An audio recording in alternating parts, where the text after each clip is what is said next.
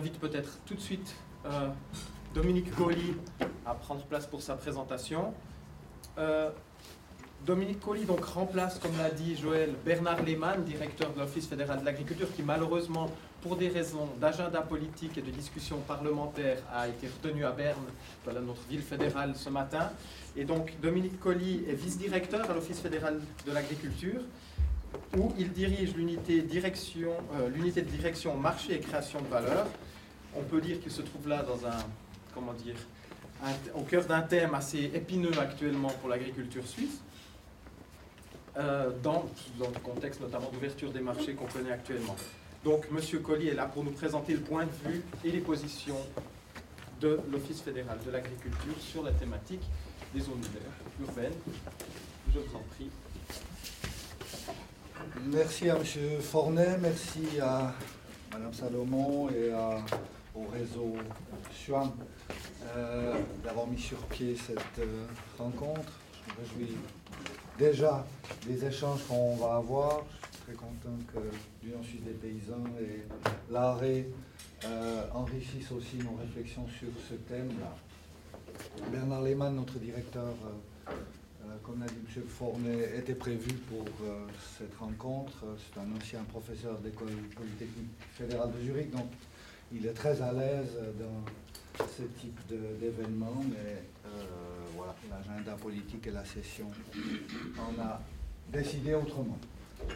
La présentation est en allemand, je vais parler en français, et puis euh, s'il y a des questions de compréhension, eh n'hésitez pas à m'interrompre très brièvement euh, quelques coups de projecteur sur euh, certains aspects des conditions de cadre internationales, euh, quelques réflexions euh, sur la signification de urban farming au niveau global et national, et pour notre office aussi quelques euh, éléments euh, qui, vous permettront de, situer euh, l'Office dans le cadre de la réflexion sur euh, l'agriculture urbaine.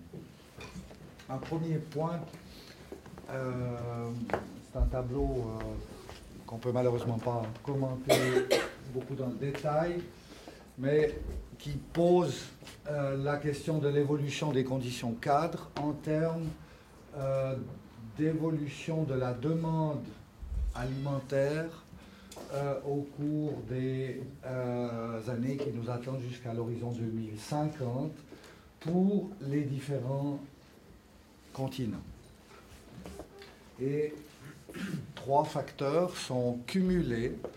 Il y a tout d'abord le, facteur euh, de la croissance démographique, ici. Il y a ensuite un facteur plus sociologique, lié au vieillissement de la population, lié aussi au, changement euh, des classes sociales et de la richesse des populations. Et enfin, un troisième critère, un troisième euh, élément d'analyse qui est le changement de la diète, le changement donc du régime alimentaire. Ces, trois éléments combinés euh, débouchent sur un, facteur de croissance de la demande et, vous voyez euh, le montant vertigineux hein, de cette croissance pour le continent africain et par contre pour le vieux continent européen, évidemment que les choses sont beaucoup moins importantes. Il y a un vieillissement de la population, il y a aussi un changement euh, des, des habitudes alimentaires, une réduction de la consommation, par exemple, de viande. Et au niveau mondial, vous voyez qu'il faut euh, travailler avec un facteur 2,25 pour la croissance euh, des besoins des consommateurs. Ce sont des, euh, des chiffres très importants qui vont mobiliser les politiques agricoles, qui vont mobiliser aussi la recherche agronomique, qui vont mobiliser l'économie également. Deuxième élément euh, pour, euh, un, tableau d'ensemble des conditions cadres. aujourd'hui, demain, après-demain, c'est l'hémisphère nord qui va rester euh, le, porteur de la croissance alimentaire et de la satisfaction des besoins de la population mondiale. Il s'agit ici de l'Europe, il s'agit bien sûr des États-Unis, pas négliger le, potentiel important du Brésil, de l'Argentine et de certains pays d'Amérique latine, ni l'existence de, de, réserves que malheureusement on enfin, qu'on aimerait pouvoir protéger, c'est bien sûr les grandes forêts brésiliennes. Euh, il y, a sans doute ici une forte pression politique et économique euh, dans ce domaine-là. Et sinon, d'après l'OCDE, il y a aussi d'importantes réserves de terres disponibles et prêtes à être mises en valeur dans l'ancien bloc soviétique. Mais globalement, avec les changements climatiques, c'est vraiment dans l'hémisphère nord que la solution du problème de l'alimentation mondiale euh, sera prioritairement euh, mise en place, sans exclure, au contraire, en insistant également sur la nécessité pour chaque pays de se doter de sa propre politique agricole et euh, d'objectifs ambitieux en termes de satisfaction des besoins de la population. Troisième tableau, aussi un tableau très, très complexe, hein, mais qui met en évidence euh, la croissance du niveau de vie des populations et euh, l'évolution de notre empreinte écologique. Et que voyons-nous? Nous voyons que, bien sûr, les populations les plus pauvres ont l'empreinte écologique la plus faible et que, de manière tout à fait euh, claire et logique, c'est le continent américain, mais aussi euh, certains pays asiatiques qui ont à la fois euh, le niveau de développement le plus élevé, mais aussi le bilan écologique le plus dramatique. Arrivons maintenant au thème de l'agriculture urbaine. Dans l'introduction qui a été faite, euh, on a bien vu les, différentes formes d'agriculture urbaine, une agriculture traditionnelle qu'on trouve dans nos grands centres en Allemagne, on parlait de Berlin tout à l'heure, euh, ces, jardins familiaux euh, qui ont accompagné le développement de l'urbanisation et qui jouent et joueront encore un rôle important dans euh, disons, la vie des villes. Il y a euh, une nouvelle forme d'agriculture urbaine dans les grands centres urbains. C'est une, agriculture alors plutôt évidemment de, euh, de gens riches, de, utilisant différentes technologies et liées aussi à des choix de mode de vie importants. Troisième catégorie de l'agriculture urbaine, c'est l'agriculture des pays en développement où l'urbanisation croissante euh, s'est accompagnée de euh, flux de population venant des zones rurales qui, pour lutter contre la pauvreté, pour satisfaire certains besoins alimentaires, euh, ont mis en place, souvent avec l'aide des coopérations internationales et des gouvernements, des type euh, d'agriculture urbaine, de potager urbain, tout à fait important en termes de satisfaction des besoins et des concernés et de la population. Et puis, il y a cette dernière euh, euh, image d'une agriculture urbaine high-tech, d'une agriculture urbaine qui utilise un très haut niveau de connaissance, d'investissement. On en a quelques approches euh, dans, l'hémisphère nord, euh, les Pays-Bas, un peu les États-Unis et euh, certaines de nos autres écoles y, travaillent également. Il y, a, là quelque chose de très intéressant qui est en train de se passer et qu'il faudra suivre attentivement. ici aussi un, schéma intéressant sur l'importance de l'agriculture urbaine pour les populations, et là on a un, portefeuille de pays plutôt de pays en développement ou émergents ou en transition.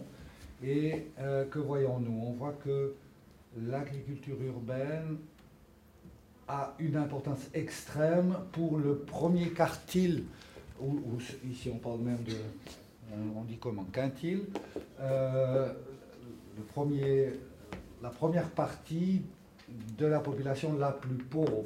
Sur Madagascar, c'est évident. Euh, sur le Nigeria, c'est évident. Euh, l'agriculture urbaine joue un rôle très important pour ces populations, mais intéressant aussi de voir que la partie la plus riche euh, n'abandonne pas complètement hein, l'agriculture urbaine. Et, elle est présente en termes, euh, je pense, à la fois de tradition, mais aussi de satisfaction de certains besoins spécifiques et euh, la volonté de mieux contrôler son alimentation.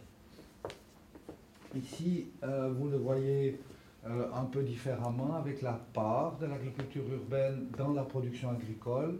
Madagascar est, voilà, plus d'un quart. La Bulgarie, un pays en transition, 13%, euh, et euh, la part des produits euh, mis sur les marchés, vous avez ici aussi des, chiffres qui seraient intéressants en termes de, sociologie et d'évolution des structures liées à des choix politiques important ici est de mentionner que l'agriculture urbaine apporte pour les producteurs intéressés deux éléments euh, qui, doivent être pris au sérieux. Le premier, c'est une diversification de la, la diète alimentaire. Ça permet euh, d'avoir au fil des saisons euh, des produits diversifiés euh, qui ne sont pas forcément toujours disponibles sur les marchés. Et puis un deuxième élément, c'est cette espèce de stabilisation que une production propre permet de faire par rapport à la très grande volatilité des prix dans ce type de pays et de marché.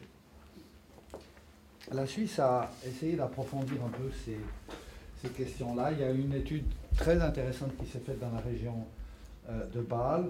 Euh, peut-être que euh, d'autres collègues pourront en parler tout à l'heure, mais qui met en évidence à la fois les besoins de la grande agglomération baloise et le potentiel de production de la zone environnante.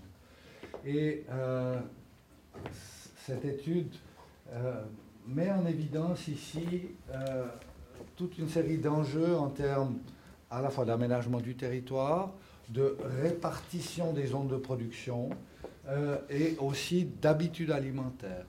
Et euh, les conclusions de, de l'étude disent que une agglomération comme Bâle pourrait satisfaire ses besoins de manière majoritaire, euh, mais moyennant d'une part un aménagement, du territoire, une utilisation des parcelles et des surfaces de manière assez différente d'aujourd'hui, et d'autre part une évolution du régime alimentaire avec une diminution de l'utilisation des produits animaux.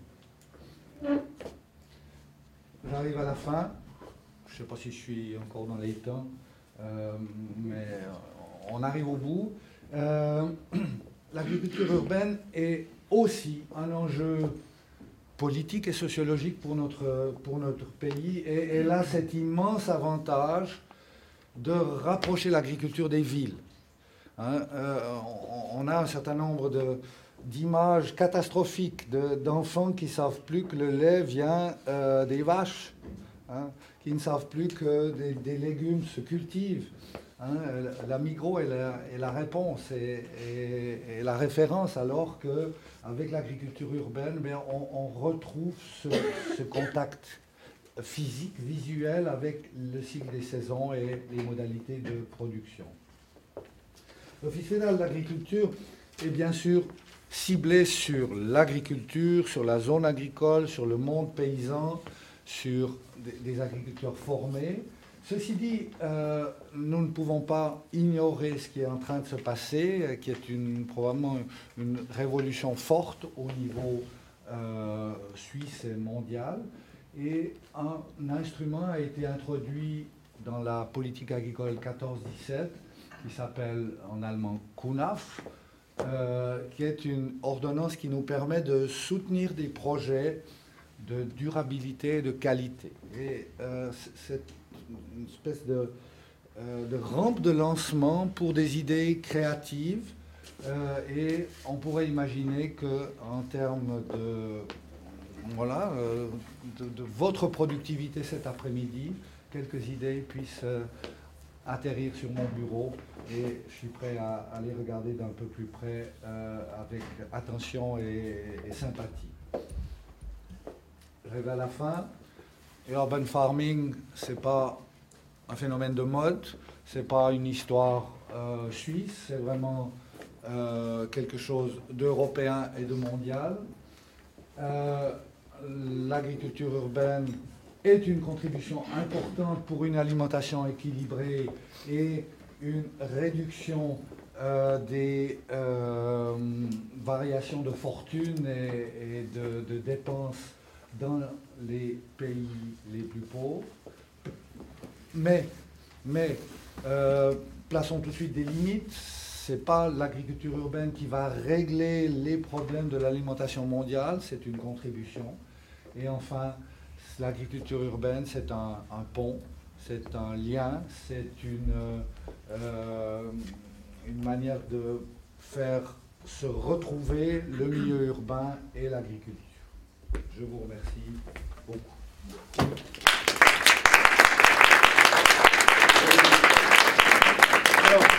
Merci Monsieur Colli pour ce premier éclairage. Comme je vous l'ai dit, gardez toutes vos